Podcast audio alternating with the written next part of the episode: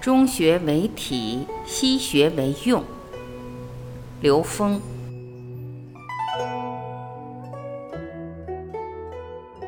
现在我们在亲子智慧这个体系里面提出了一个很简单的逻辑：早期教育以东方教育呵护和唤醒智慧为主，这是我们东方教育的功能，能做到这一点。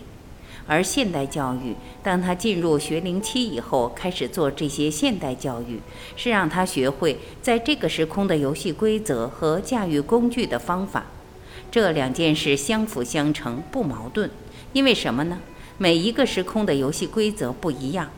像我们这一代人所经历的人生过程，用到的各种各样的科技发展的工具，和我们下一代人不一样。我们谁能想到，我们现在用这么一个小方块就能远距离的面对面通话？那原来叫科幻，原来这都是科幻。我们不知道，我们现在这么高频率的在世界飞来飞去，想去一个地方，很短的时间就能到。在未来，从美国到中国，大概四个小时就能到。现在这个已经快研发成功了，所以说我们一直想象不到我们的未来将是什么样，大部分人想象不到。但是这些东西不能为主，就相当于我们练武功，你说是内功重要还是驾驭兵器重要？我们说内功和童子功是最重要的，内功和童子功让它具有内在的底蕴。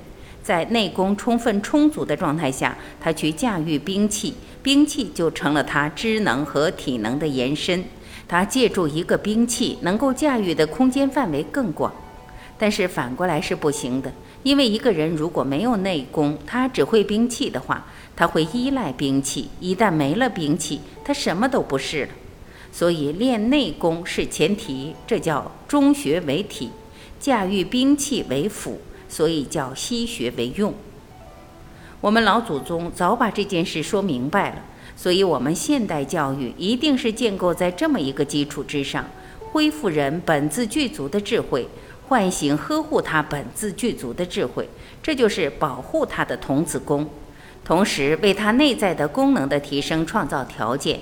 而我们现代教育的是让他学会在这个时空的游戏规则和驾驭兵器的方法。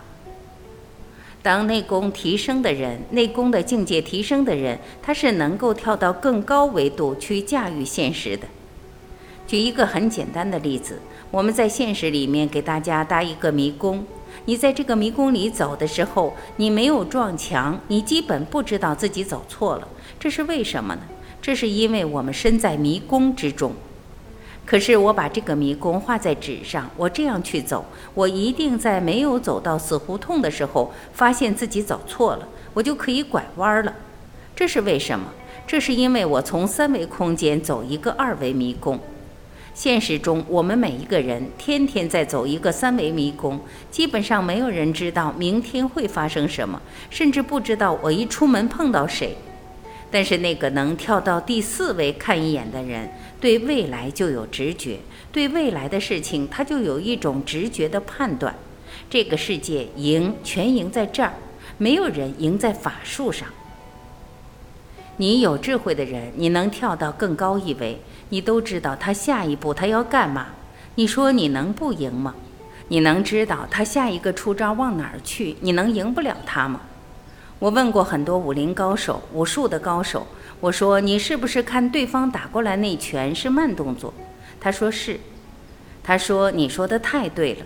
他在高度专注的时候，他的意识把时空分解了。你想对方打过来一个慢镜头、慢动作，你说他好躲不好躲？肯定打不着他。